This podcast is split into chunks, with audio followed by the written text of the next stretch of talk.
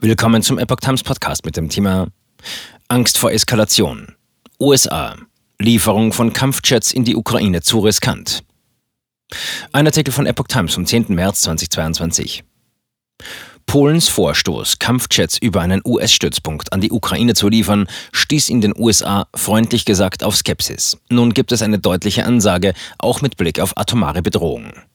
Die US-Regierung lehnt die Lieferung von MiG-29 Kampfjets in die Ukraine wegen der Gefahr einer Eskalation des Konflikts mit Russland ab. Die Geheimdienste seien zu der Einschätzung gekommen, dass der russische Präsident Wladimir Putin die Verlegung von Kampfflugzeugen als Eskalationsschritt missverstehen könnte, sagte Pentagon-Sprecher John Kirby. Die USA erteilten damit auch einen Vorschlag Polens, eine Absage der Ukraine MiG-29 Kampfjets mit einem Zwischenstopp auf einem US-Stützpunkt in Deutschland zu überlassen. Kirby äußerte sich seinerseits direkt zu dem Vorschlag Polens, machte aber auch allgemeine Aussagen mit Blick auf Lieferungen von Kampfjets an die Ukraine. Wir unterstützen die Übergabe weiterer Kampfflugzeuge an die ukrainischen Luftstreitkräfte zum jetzigen Zeitpunkt nicht, sagte er. Kirby, hohes Risiko. Polens Vorschlag war allein schon deshalb heikel, weil die Kampfjets von einem US- bzw. NATO-Stützpunkt in den umkämpften ukrainischen Luftraum fliegen sollten. Wir sind der Ansicht, dass die Bereitstellung zusätzlicher Kampfflugzeuge nur wenig zusätzliche Fähigkeiten bei hohem Risiko bietet, sagte Kirby. Gleichzeitig machte er deutlich, wir ziehen hier keine rote Linie. Das Vorhaben könnte zu einer erheblichen russischen Reaktion führen, die die Aussichten auf eine militärische Eskalation mit der NATO erhöhen könnte, warnte Kirby. Das Potenzial für eine Eskalation dürfe nicht erhöht werden, auch angesichts der Tatsache, dass Herr Putin über andere Fähigkeiten verfügt. Russland sei eben eine Atommacht. Darin besteht kein Zweifel, mahnte der Pentagon-Sprecher. Das US-Verteidigungsministerium betonte auch, dass die Polen ihren Vorschlag vorher nicht abgesprochen hätten. Scholz lehnte Vorschlag direkt ab.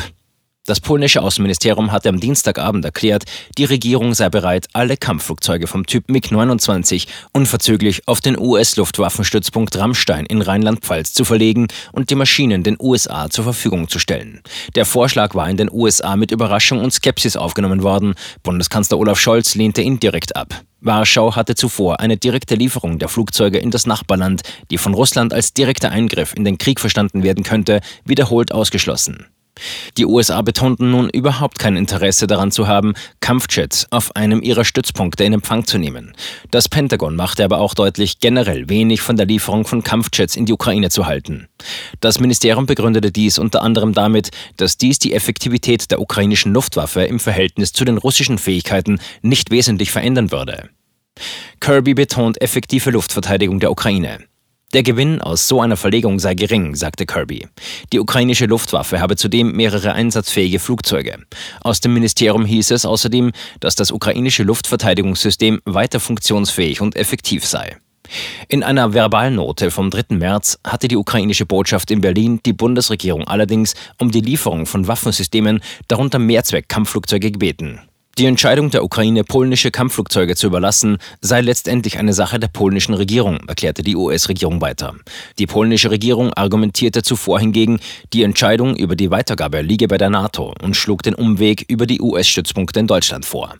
Russland hatte gewarnt, dass es als Einmischung in einen bewaffneten Konflikt gewertet werde, falls Staaten ukrainische Maschinen auf ihren Flugplätzen landen ließen, die anschließend russische Streitkräfte angriffen.